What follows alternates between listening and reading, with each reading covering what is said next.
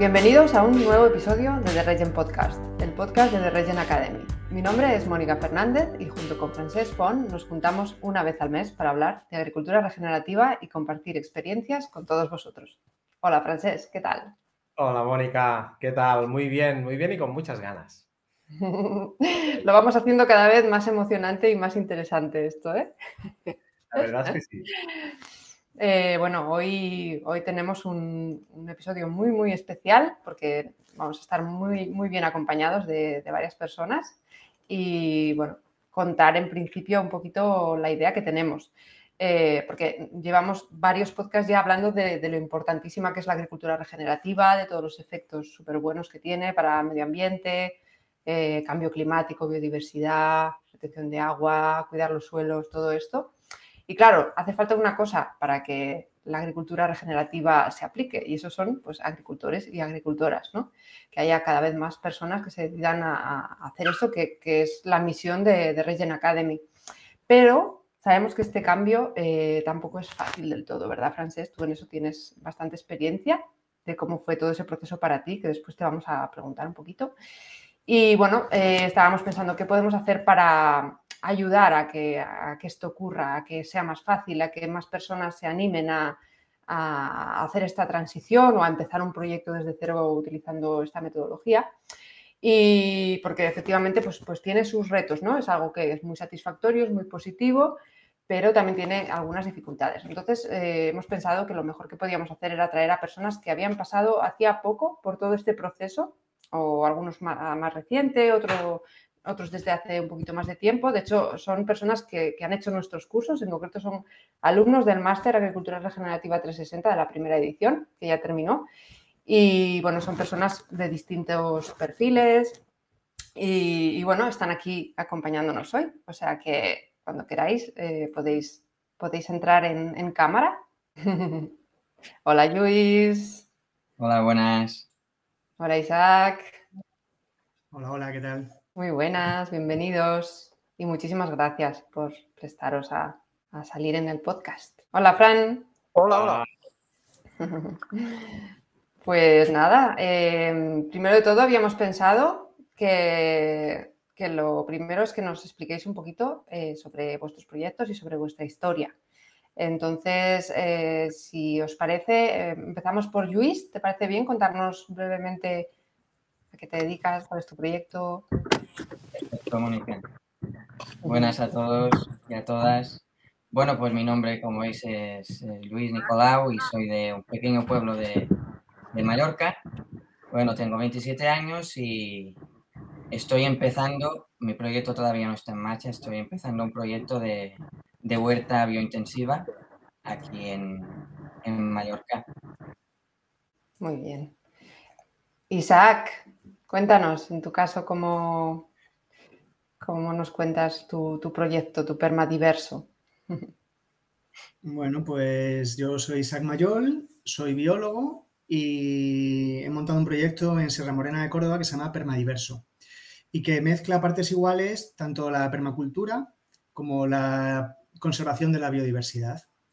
Entonces estamos empezando, pero estamos muy, muy motivados y la agricultura regenerativa ha sido exactamente lo que buscábamos para poder llevar a donde queríamos la visión que teníamos del proyecto. Muy bien. Y nos quedaría Fran, que, bueno, ya adelanto que Fran es el agricultor eh, que sí que tiene su proyecto en marcha desde hace tiempo y por eso le pillamos aquí en medio del campo. Sí, sí, nunca, mejor, nunca mejor dicho. Cuéntanos, Fran, un poquito de ti, de tu proyecto. Pues, bueno, mi, mi proyecto es que tengo una explotación frutícola. Eh, aparte también pues hacemos asesoramiento en extensivos y la idea es como plantar un poco la semilla, pues a ver si podemos generar menos huella de carbono y, mejorar lo que tenemos. El, el mejor resumen es, es ese para mí me gusta el mundo del tema del ecológico, pero hemos iniciado, por ejemplo, en fruta de en perales, pero bueno, creo que hay cosas administrativas que, tampoco nos han ayudado. Eso sí que lo puedo decir. Oye, Fran, ya que estás en el campo, enséñanos con la cámara dónde estás. Hosti. ¿Y las fruticas? ¡Oh, qué buena pinta! Se ven, Sí. se ven. Tenemos melocotón rojo, estamos recogiendo de carne blanca. Aquí hemos recogido nectarina amarilla, que ya la tenemos limpia. Hemos cogido un poco de albaricoque también días atrás, que igual lo hemos acabado. Y ahora ya es un no parar. Hicimos un calendario hace unos 15 o 20 años para, pues para que el personal, para poder llevar la menos rotación de personal posible y, que, y dar la mayor estabilidad a la gente que, que trabaja con nosotros.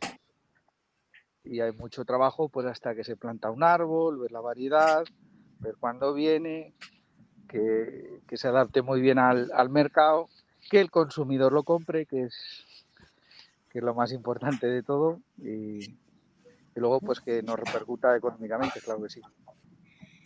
Qué bien. Luego, luego os pediremos al final de todo que nos deis, paséis por aquí algún contacto. Pondremos links también para quien quiera consumir los productos vuestros y conoceros más. Y como decía Mónica, la idea de hoy es que, que, que compartíais con nosotros pues la parte del camino que habéis hecho, que, que es muy interesante. Y por eso lo primero que os queríamos preguntar, y aquí la pregunta va para los tres y podéis también brevemente responder los tres, es ¿cómo descubristeis la agricultura regenerativa? ¿Qué os ha llevado a la agricultura regenerativa? Puedes empezar tú, Luis, si quieres. Seguimos este Bueno, orden. perfecto. Bueno, pues yo la agricultura regenerativa la descubrí a finales del, del 2021 porque aquí en Mallorca tenemos la Asociación de la Producción Agraria Ecológica y bueno, normalmente hacen cursos mm, de distintas temáticas relacionadas con agricultura ecológica, evidentemente, y se hizo un curso en aquel momento online porque estábamos todavía en pandemia y era sobre fertilidad del suelo. Yo cuando me apunté no pensaba sería algo de esto, pero, pero sí fue así. El curso lo hizo uh, Josep Ramón Sainz y, y, fue con él quien, quien descubrí esto pero bueno, el curso era muy, era muy breve, era un curso de dos días, muy poquita cosa. Pero ya para introducción ya me quedó el, el gusanillo y seguí investigando hasta que encontré el, el máster y no dudé ningún momento en apuntarme porque vi que englobaba muchas dudas que yo tenía y que no se habían resuelto ni buscando ni leyendo en internet o, o libros sobre esta temática.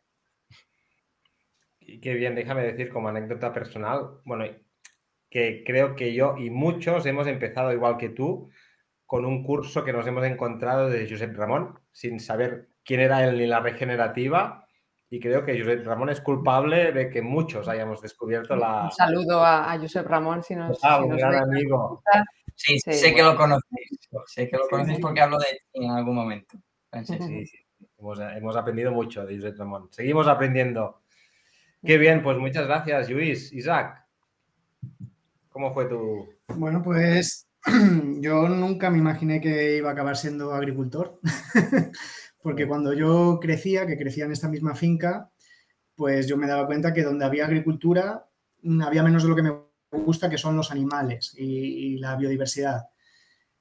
Pero mm, también durante la pandemia me empecé a meter en el tema de la permacultura, me hice el certificado de diseño de permacultura en Más Les Viñes con Sergi Caballero y él fue el primero que me habló de, la agricultura regenerativa y, y, claro, eso me voló la mente, o sea, me, me, dejó loco. Todo el tema del suelo, de los microorganismos, todo eso fue como, o sea, se puede hacer agricultura sin degradar y además regenerando y fue como, vale, vale, vale, esto quiero más de esto. Y cuando terminé el CDP, pues alguien me pasó por el, por el chat que habíamos hecho los alumnos del CDP, me pasó un curso que ibas a hacer tú de iniciación a la agricultura regenerativa y así fue como fui entrando, fui entrando y yo, vamos, desde ese día yo me apuesto pensando en microorganismos del suelo, fíjate, cómo me ha cambiado la vida. Y ahora soy agricultor. Me ha gustado mucho lo que has dicho, ¿eh? de que es verdad que, que encontrar animales en donde se practica la agricultura convencional es difícil, realmente. Encontrar biología en mm. general es difícil. Y tal cual. Tal cual. Bueno, sí, es, como eliminar todo para dejar solo, intentar aislar en absoluto el, el especimen que tú quieres hacer un monocultivo y todo lo demás es como que sobra, compite, tal. Entonces, claro, yo desde muy pequeño, yo, vamos, en la finca me iba evitando las zonas que estaban cultivadas. Y ahora de repente es como, ah, no, no, que es que aquí puedo tener, y la biodiversidad además me ayuda a que las plantas que quiero cultivar salgan adelante. Es, como un cambio total de paradigma, es, es brutal. Es de que te ponen los pelos de punta. Qué bueno este enfoque, ¿no? De un biólogo que tampoco nos habíamos planteado. Tenemos el enfoque de agricultor, pero es muy interesante. Lo que comentas, pues muchas gracias. Otro abrazo a Sergi, otro gran amigo y referente absoluto y culpable de que también mucha gente esté descubriendo esto, muchísima gente. Bueno, yo, yo me emocioné tanto, eh, es que además recuerdo el día, me emocioné tanto el día que nos estaba enseñando la, la microbiología del suelo, que yo tenía una, una, lupa de biólogo yo se la regalé y me dijo, no, no, no, yo que sí, que sí, que sí, que esto es, esto es tuyo, tío, esto te lo has ganado, porque a mí me has volado la mente, a mí me has cambiado la vida. Qué bueno. Qué bueno. Mucho, sí. Qué bien.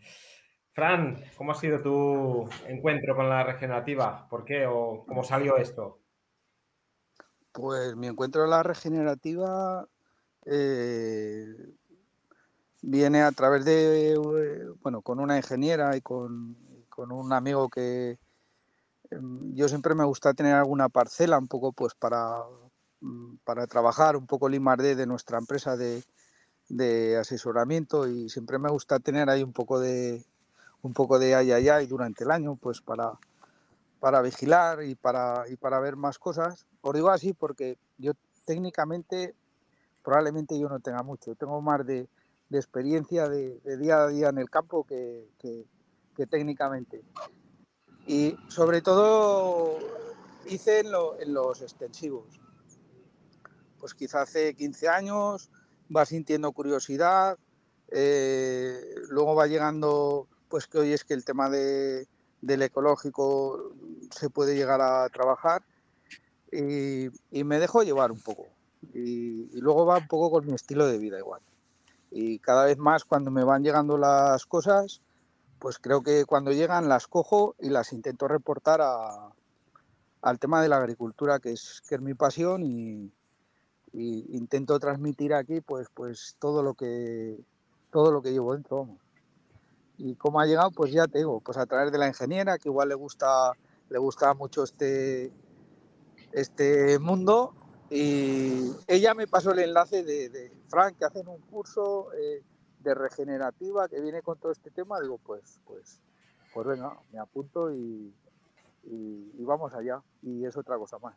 Ya veníamos haciendo siembras directas sobre de cebadas a maíces, aquí se estila mucho, pero me gustaría ver cómo sin, bueno, sin, con el mínimo laboreo, pues, pues poder llevar, por lo menos en los extensivos, toda esta práctica. En el tema de los árboles mm, cuesta más. Y luego aquí tenemos parcelas pequeñas, con muchos vecinos colindantes con, con el tema de convencionales, que ahí creo que me condicionaría. Creo que el extensivo se podría, se, podría hacer mejor. Qué bueno. No sé, si no me eh, expreso bien, decírmelo porque bueno, no, no. me enrollo y no, no. No, no, Fran. Muy bien. Muy bien. Yo os quería preguntar un poquito como, como más una continuación, porque nos habéis dicho cómo habéis encontrado con la regenerativa, pero a mí me gustaría saber por qué decidís que este es el sistema que queréis utilizar, aunque se combine con otros, ¿eh? porque habéis hablado de permacultura también, de ecológico, pero ¿por qué, ¿por qué decidís dar este paso y no otro?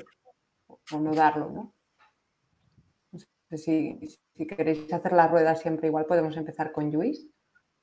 Vale, perfecto, Mónica. Pues el ecológico lo veía, a mi modo de ver, bastante evidente porque primero todo en casa somos consumidores de producto ecológico y no lo concebía de, otra forma. Luego la regenerativa, el primer momento que escuché no labrar, siempre te suena un poco raro porque culturalmente lo has visto siempre al revés, todo bien limpito, ni una hierba, aunque sean parcelas que no se cultivan, siempre, no, si hay una hierba ya no, está, si ha llovido ya no va bien la cosa. Entonces cambiar el chip cuesta un poco más, pero hablando otra vez de, de Josep, pues lo, lo, explicó, lo explicó tan bien y, y, entiendes el motivo y viendo el, el caos climático que estamos teniendo, pues también ver una, no solo ver, sino entender cómo funciona y poderlo ver como una, una mini solución, cada uno en su, en su pequeño espacio, pues ya me, me, me, enfoqué hacia allí directamente porque me, me emocionó mucho el descubrirlo. Porque era algo que no había escuchado nunca, ni en, ni en la Asociación de, de Ecológicos tampoco. Ahora está sonando un poquito más, han pasado casi dos años, pero sí que se está escuchando un poco más, pero en aquel momento yo no había escuchado hablar de esto nunca, ni una vez. Es verdad que, que, cada, que, que, cada, vez se habla más, pero que hace un tiempo, ¿no? Y claro, eh, me gusta también mucho como, como habláis de emoción, ¿no? De, porque al final creo que es lo, lo que nos mueve más y, y, lo que está en el fondo de, sí. de casi todos los que, los que decidimos hacer algo al respecto, ¿no? Con todo esto. Isaac, cuéntanos, ¿cómo, ¿cuál sería tu sí, porqué? Entenderlo y... No, digo, que tienes que entenderlo y creértelo, no, no, no, no porque te lo digan y hacerlo. Es algo que uno siente y, por eso me decidí por ello. Perdona, Isaac, interrumpí. Todo bien, Luis, todo bien, no te preocupes. Pues, ¿por qué continúo en el, en el, mundo de la regenerativa? Pues porque, porque me lo creo, porque lo pruebo y porque lo veo, ¿no? Porque es, también yo creo que es lo importante de la regenerativa es que, lo puedes testar y puedes ver si está funcionando o no está funcionando. Tú puedes ver si está realmente aumentando el contenido de materia orgánica del suelo, tú puedes hacer análisis, y eso para una persona que viene de la biología, pues es un poco importante, ¿no? Llevar esa especie como de control de lo que estoy haciendo sirve, ¿no? Y, y, estar siempre como buscando ese reajuste de tuercas de esto ha funcionado o no ha funcionado. Y, y, y yo creo que es para mí lo que me ha hecho continuar. Mm, también es que yo estaba muy convencido de que me iba a ir a vivir al campo, ya de, después de, antes de la pandemia yo vivía en la selva amazónica. Me pilló la pandemia, me vi atrapado en una habitación durante todo el confinamiento, solo una habitación. Yo dije, eh, nunca más. O sea, yo de esto, lo que sea, pero la siguiente que venga, a mí me pilla en el campo. O sea, no me va a pillar en una habitación en Madrid. Y entonces, para vivir en el campo, pues yo sabía que tenía que hacer algo sin que degenerase el campo. La regenerativa me dio la idea de cómo hacerlo, pero es que además, como lo voy aplicando poco a poco y voy viendo cómo va mejorando, pues por eso es por lo que continúo. O sea, el ejemplo, un ejemplo mmm, preciso sería, por ejemplo, el biotriturado de la madera que hemos hecho en la, en la poda del olivar. Y yo ahora de vez en cuando voy al suelo del olivar, abro y veo un mundo de hongos y de micorrizas y digo, vale, esto está funcionando. Esto es tangible, esto es esto es real y por eso es por lo que continúo. Me encanta todo lo que has dicho, Isaac. Eh, la parte de que la regenerativa tiene esta componente tan científica. Nosotros siempre hablamos de la regenerativa como una metodología de base científica, ¿no? Porque, porque la tiene. Y eso no excluye a las personas que no tienen esta eh, faceta, que nos gustan los números, ¿no? Como a lo mejor a, nosotros que, que, tenemos esa formación. Pero sí que pues, es como muy atractivo el poder y muy importante, como nos enseña Francés, que el poder medir ¿no? todo, todo aquello que va ocurriendo para, para, poder saber que vas bien. ¿no? Así que muy interesante. Y lo de que la pandemia hizo que lo tuvieras tan claro también me, me ha encantado porque, mira, una cosa buena que salió de ahí, tantas personas que, que, que lo han visto así también, ¿no?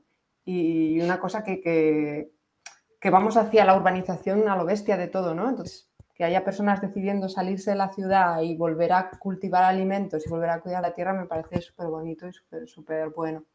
Así que bueno, eh, no me enrollo más. Eh, Fran, cuéntanos tú por qué. De, ¿Por qué agricultura regenerativa? Porque además tú que, que tenías una trayectoria entiendo que primero como convencional, después ya como ecológico, como ecológico al menos, no sé si, si certificado, ¿no? Pero muy interesado en todo eso. Mm. Cuéntanos por qué la regenerativa y no la ecológica, por ejemplo. ¿Por qué la regenerativa y no la ecológica? Pues porque la ecológica primero analizamos, nosotros al final también tenemos que hacer un análisis económico por el, cual hemos de subsistir, que a mí me ha gustado el curso porque eh, francés también mucho ha incidido ahí, de, que hemos de buscar nuestro equilibrio entre el suelo y el, reporte económico. Y, luego, pues porque tú miras aquí los árboles eh, y a mí, pues bueno, el mero hecho de cuidar bien el medio ambiente, pues, pues me gusta más. y, os enseño que tenemos la cubierta vegetal, pero como veréis, pues lo tenemos todo con, con herbicida debajo de los árboles y el siguiente paso, por eso incidía yo tanto con las maquinarias, pues es empezar a probar a, a tener este tipo de cultivo, pero pues por ejemplo, un pequeño pasito para mí, pues si pudiera ser eliminar los herbicidas, mm, aunque yo no hiciéramos una agricultura ecológica, ¿sabes? Ya por, un poco por mi pensar, pues si se puede llevar a cabo, eh, sería una buena finalidad. Y respecto a si tenemos ecológico, sí tenemos. Tenemos fruta de pepita en ecológico. Pero bueno, por unos, no sé, temas de residuos que nos salió el tercer año de, de entregar la fruta, nos han vuelto a hacer pasar todo el proceso por un residuo que había en hoja de unas materias activas que ni tan siquiera nosotros habíamos aplicado. Y es que nadie nos da una respuesta. Se nos pasan la administración, llamas a un lado, el otro, pues será por esto, o sea, y nadie nos habla claro y eso pues te, la verdad que te, toca los huevos y, no te deja avanzar hacia lo que tú querrías, que, creo que es un cultivo que se puede llevar muy bien, hacerlo el tema ecológico. Nos vienen las empresas, bueno, ¿y este año qué? Y le dices, pues, pues todavía no nos han resuelto los trámites, los papeles que tengan que hacer, pero, pero nadie se moja el culo. Y los que ponemos el bolsillo somos nosotros. Daría para un podcast entero hablando de certificaciones ecológicas, ¿verdad? Pues sí, sí. Tengo hasta ganar de mandar a tomar por culo alguno, con que mira si... Y, al final descargaré la mochila, ¿eh? Porque llevamos ya con esto, después de los tres años de hacer el proceso de cambio ecológico, ya llevamos dos sin poder entregar la fruta.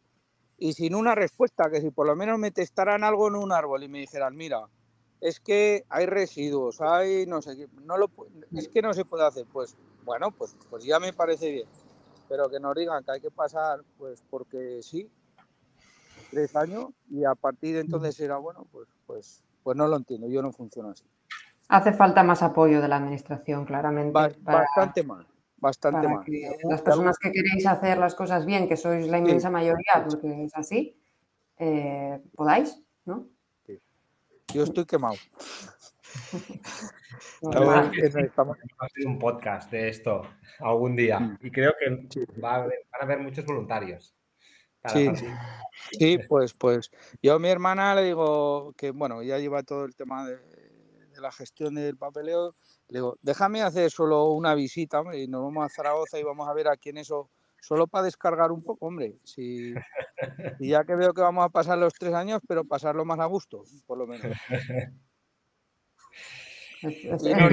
y, encontramos ¿eh? al consejero de Agricultura, nos encontramos en Madrid, sí, sí, os ayudaremos. Eh, eh, un conocido nuestro, porque encima habíamos trabajado hacía muchos años mi padre con él. Sí, sí, pero el bolsillo es nuestro. Y eso hay que ser, y hay que ser consciente de que todo esto pues tiene, tiene un coste.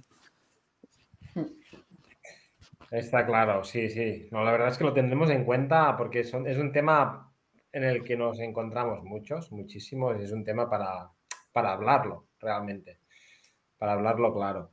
Muy bien, y, y luego, bueno, ya sabemos cómo descubristeis todo esto, por qué estáis ya convencidos de que es un, gran sistema. Y, luego la pregunta también que queríamos haceros, porque es algo que suele pasar, es, vale, cuando decidís que queréis aproximaros o empezar incluso a aplicar, ¿cuáles son los problemas principales, con problemas, barreras, limitaciones con los que os habéis encontrado? Porque, porque seguro, que, seguro que los hay como en todo, ¿no? Sí, para que sepa la gente lo que se va a encontrar, no para que se asusten, sino para que estén preparados, ¿no? Para afrontarlo. En mi caso es, un poco diferente, con, por ejemplo, puede ser el de Fran, que él ya tiene una explotación en marcha. El caso de uno que empieza y no tiene una fecha límite para empezar, tiene un poco más de margen para, para probar ciertas cosas. Pero pienso que hay gente que puede tener problemas. No fue mi caso, pero pienso que sí que es, si es una explotación familiar, que puede haber diferencias de pensamiento entre, entre miembros, que parece que no tiene nada que ver con la agricultura esto, pero eh, conozco casos que ha pasado que uno quiere cambiar el manejo, pues otro socio, un familiar o el dueño de la finca, pues no quieren y esto mm, puede generar tensiones y frenar proyectos. En mi caso, más a nivel agrícola, una cosa que me preocupaba mucho y me sigue preocupando, pero no tanto, es el tema de la compactación del suelo. Porque, claro, cuando uno labra el suelo, pues planta esto, labra, vuelve a plantar y, es el, el, círculo normal. Claro, en el hecho de huerta Claro, vas cambiando de cultivo cada dos por tres. Entonces necesitas una, una textura concreta del suelo que en mi caso no tengo porque son suelos muy, muy, muy labrados y muy expuestos al sol. Y aunque no sean tierras muy arcillosas que no deberían tender a la compactación, sí lo hacen. Y cuando tienes que meter según qué cultivo necesitas un suelo mulido, mm, con, con dificultad.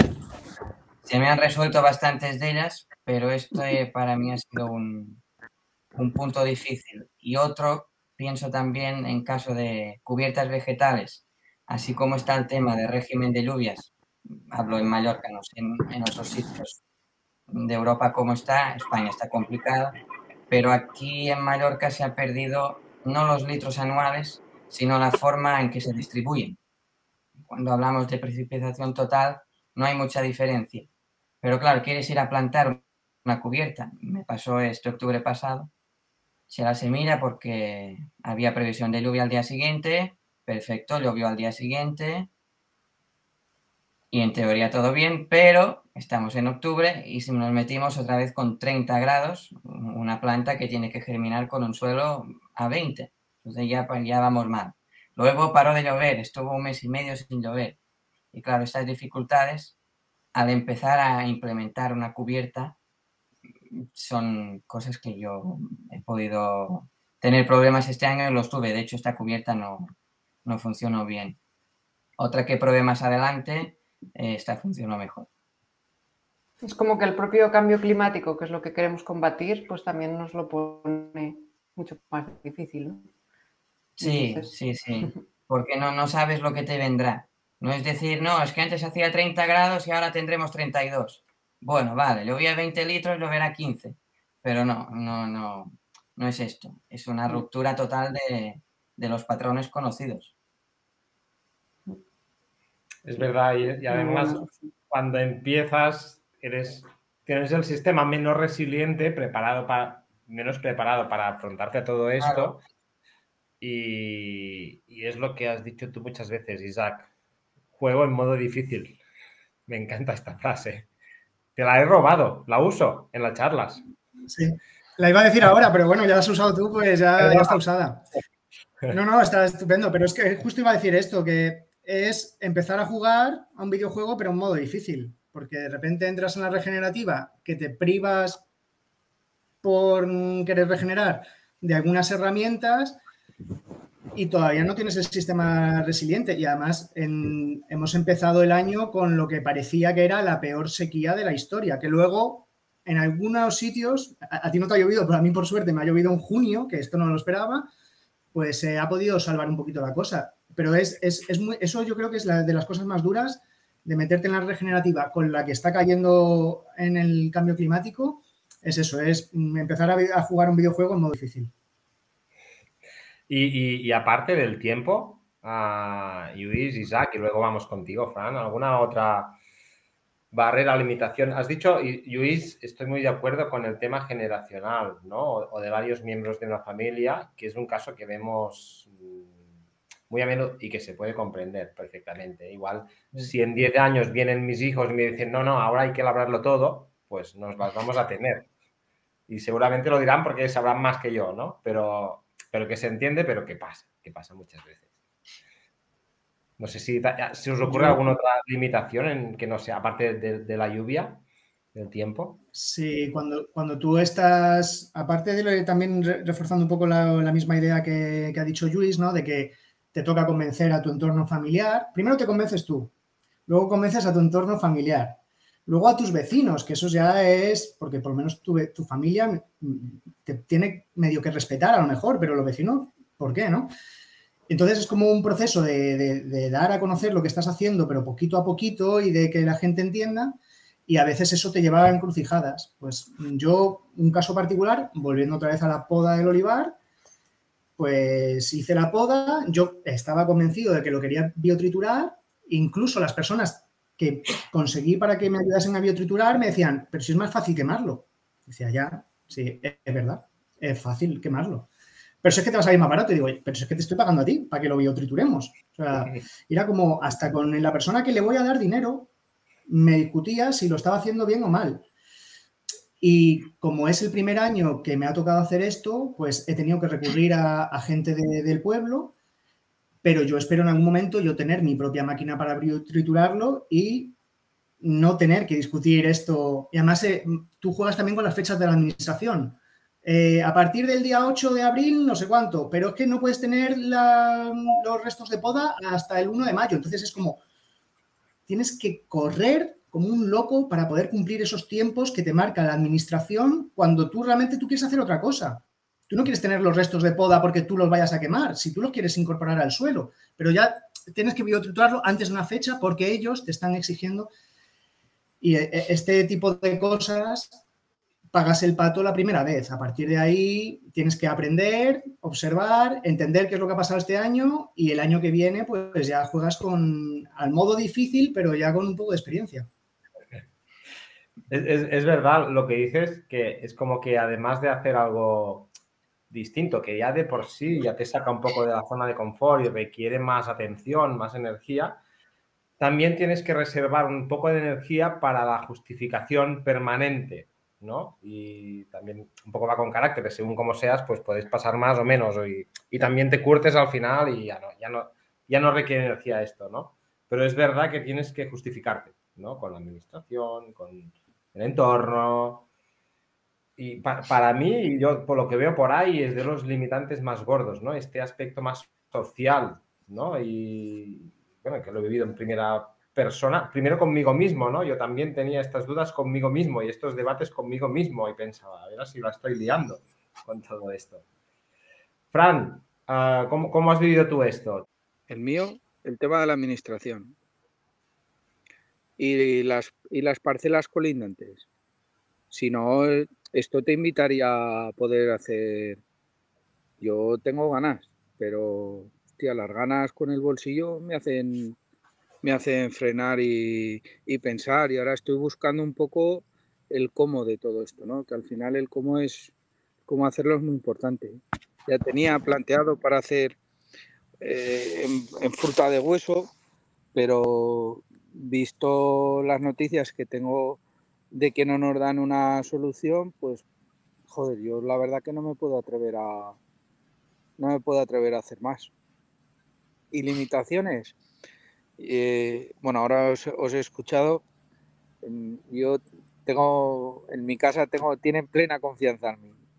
No sé cómo decir. Tenemos las armas, tenemos el, suelo. Me faltaría ahora pues equiparnos a nivel de maquinaria, pues que tiene un coste y, eso, pues entre comillas, nos lo tiene que reportar la, la agricultura.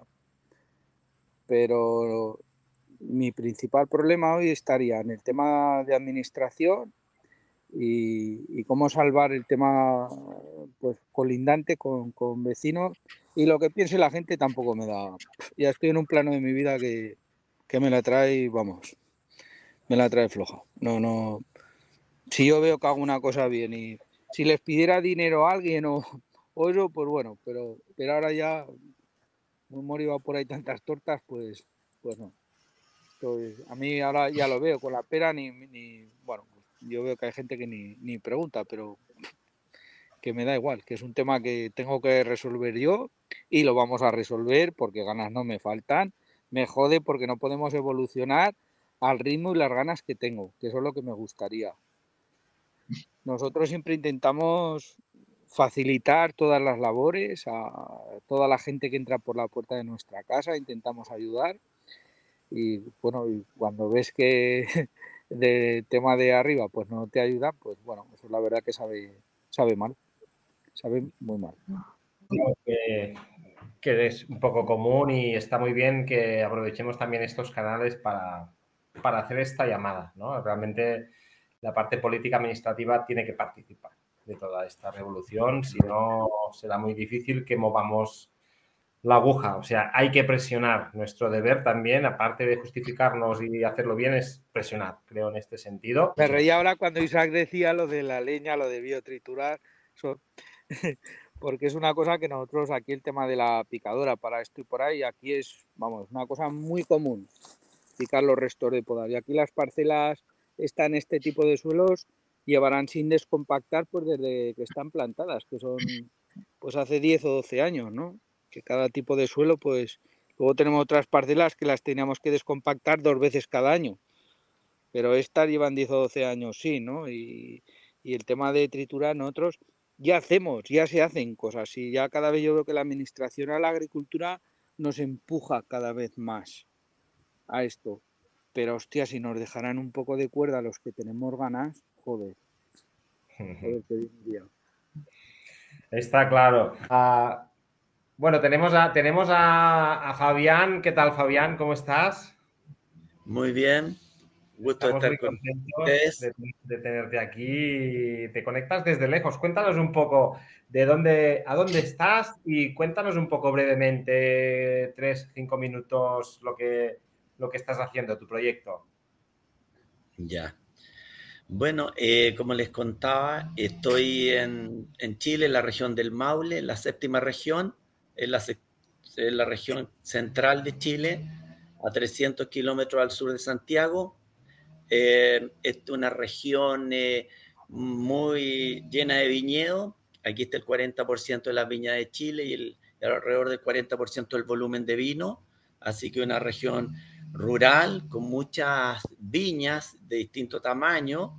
Eh, nosotros acá, este, una empresa familiar, tenemos solo viña, alrededor de 8 hectáreas, con nuestra propia producción, nuestra bodega, y envasamos nuestro propio vino, hacemos toda la cadena.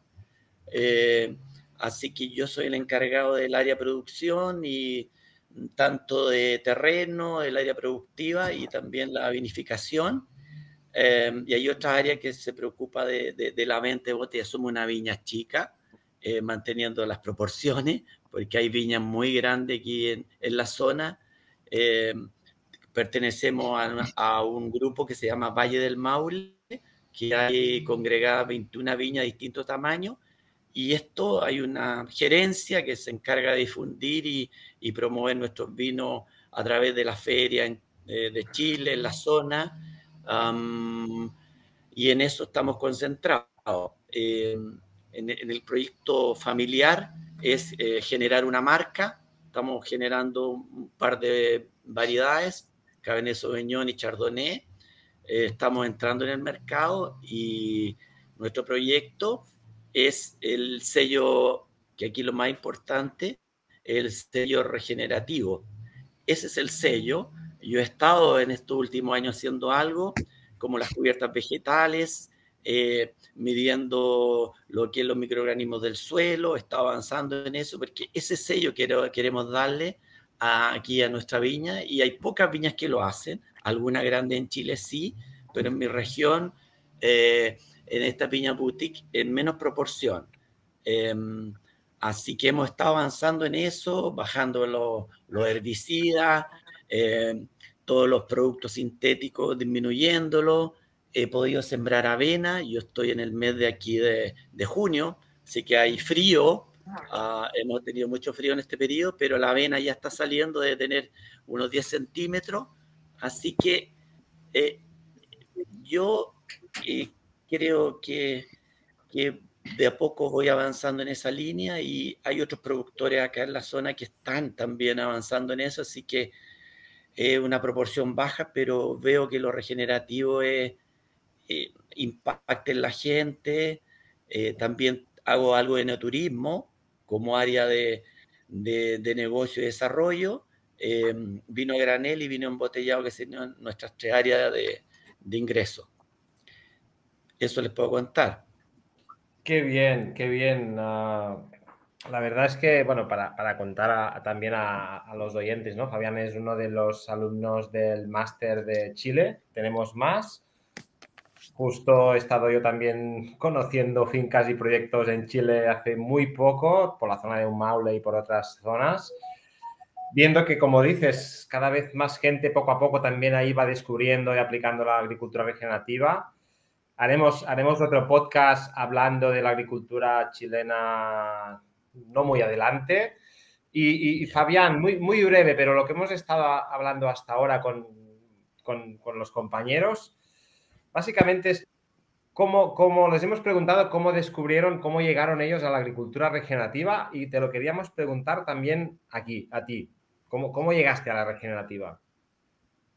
Oh, es una larga historia, un poco parecida a la tuya, en el sentido, soy agrónomo, eh, trabajé en una empresa frutícola durante 30 años, eh, principalmente destinada a la exportación de fruta, kiwi, manzana, ciruela, peras. Eh, una empresa importante en Chile, se llama Fruit, trabajé para ella, y siempre me inquietó la agricultura regenerativa Así que estoy de vuelta en el sentido de pensar en regenerar el suelo.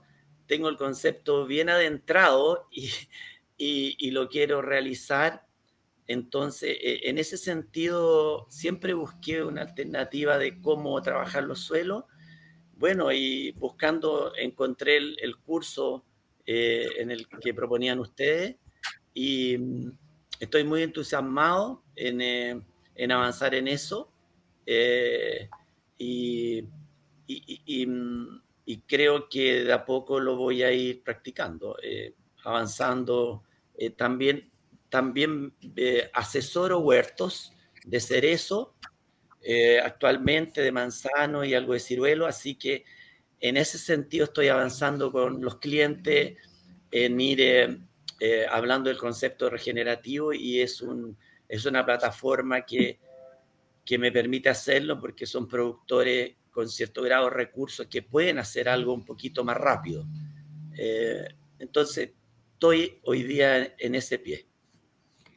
Qué bien, qué bien, qué interesante y qué ilusión que no solo practiques en tu finca, sino que también contribuyas a que esto llegue a más, más fincas como, como consultor. Bueno, Mónica, nos pasa lo de siempre, que nos pasa el tiempo súper rápido.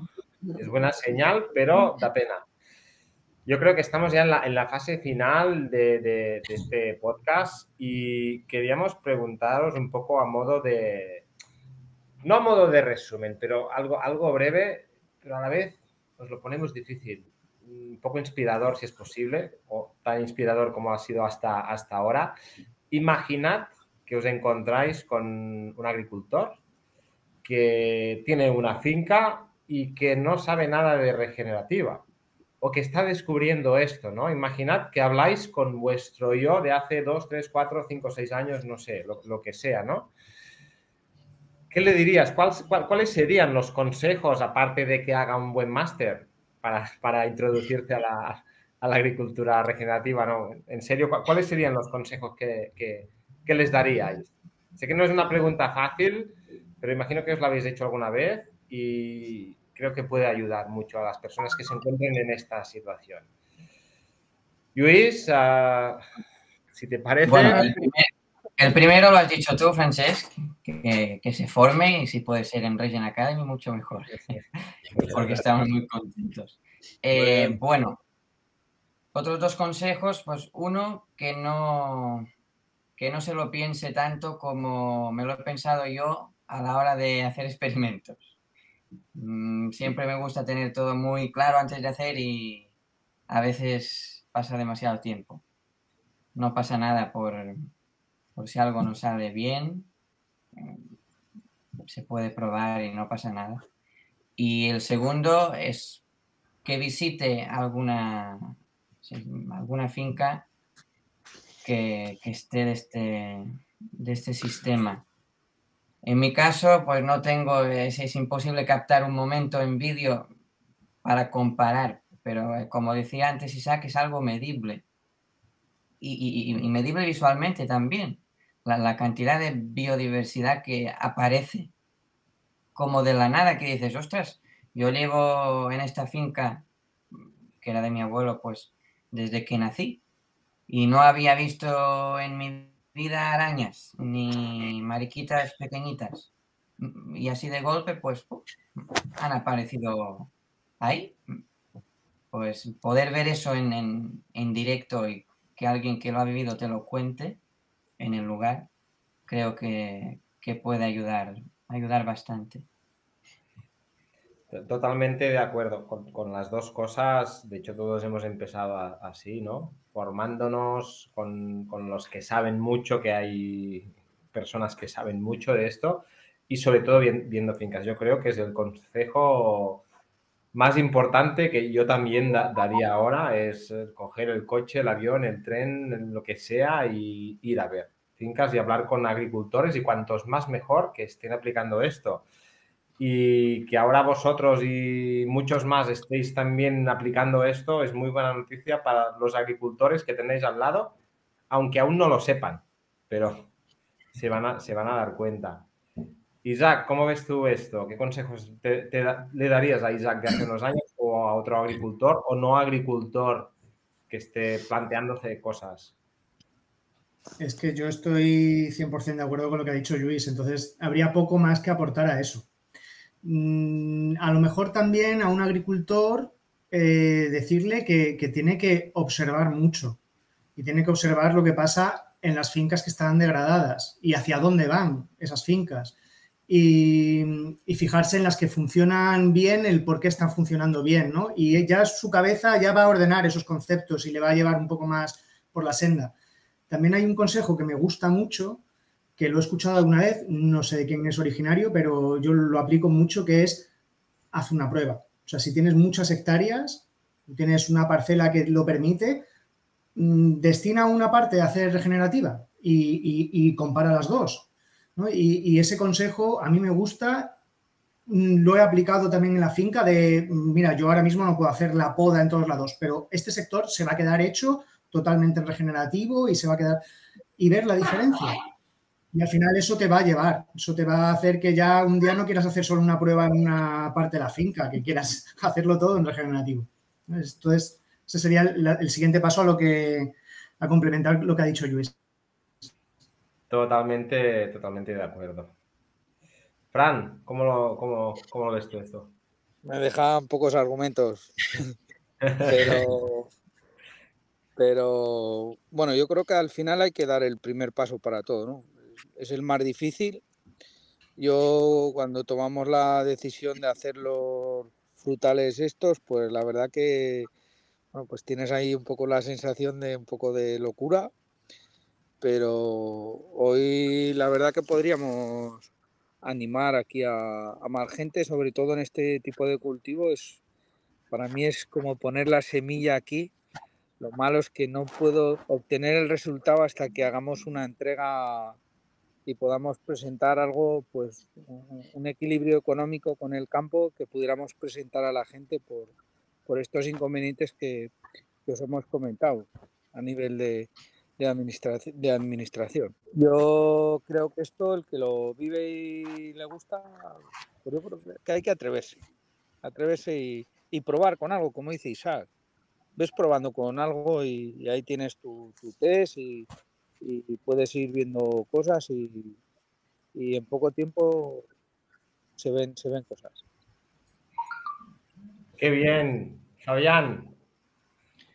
Em, bueno, yo solo aportar en, lo que, en el día a día con mis clientes que veo muchos eh, eh, momentos e instancias donde puedo participar y lo mío es bastante conceptual porque eh, eh, me enfrento con el cliente y tengo que explicar algunos cambios. Por ejemplo, durante la semana fue un huerto de manzanas donde en el mismo predio había problemas de fertilidad, problemas de estructura, problemas de, de desarrollo, em, todos los problemas que puede tener un campo en una pequeña superficie, una gran superficie, donde hay un, un, eh, espacio donde uno puede hablar de la agricultura regenerativa y buscar soluciones eh, de largo plazo. Eh, entonces, en ese sentido, yo tengo que ser, en, por lo menos mi idea es ser conceptual en lo que significa la agricultura regenerativa y lo que podemos generar con ese cambio. Eh, eh, es, el, lo que vivo día a día y creo que ahí tengo un momento donde puedo agregar algo con lo que he aprendido. Qué bien, qué bien. Qué, bien, qué interesante. Bueno, argumentos clave, yo creo. Compartir también un, pensamiento mío, ¿no? Estamos, podéis imaginar que estamos permanentemente pensando en cómo podemos impactar más, convencer más, enseñar más, ¿no? Para que cada vez más gente haga esto.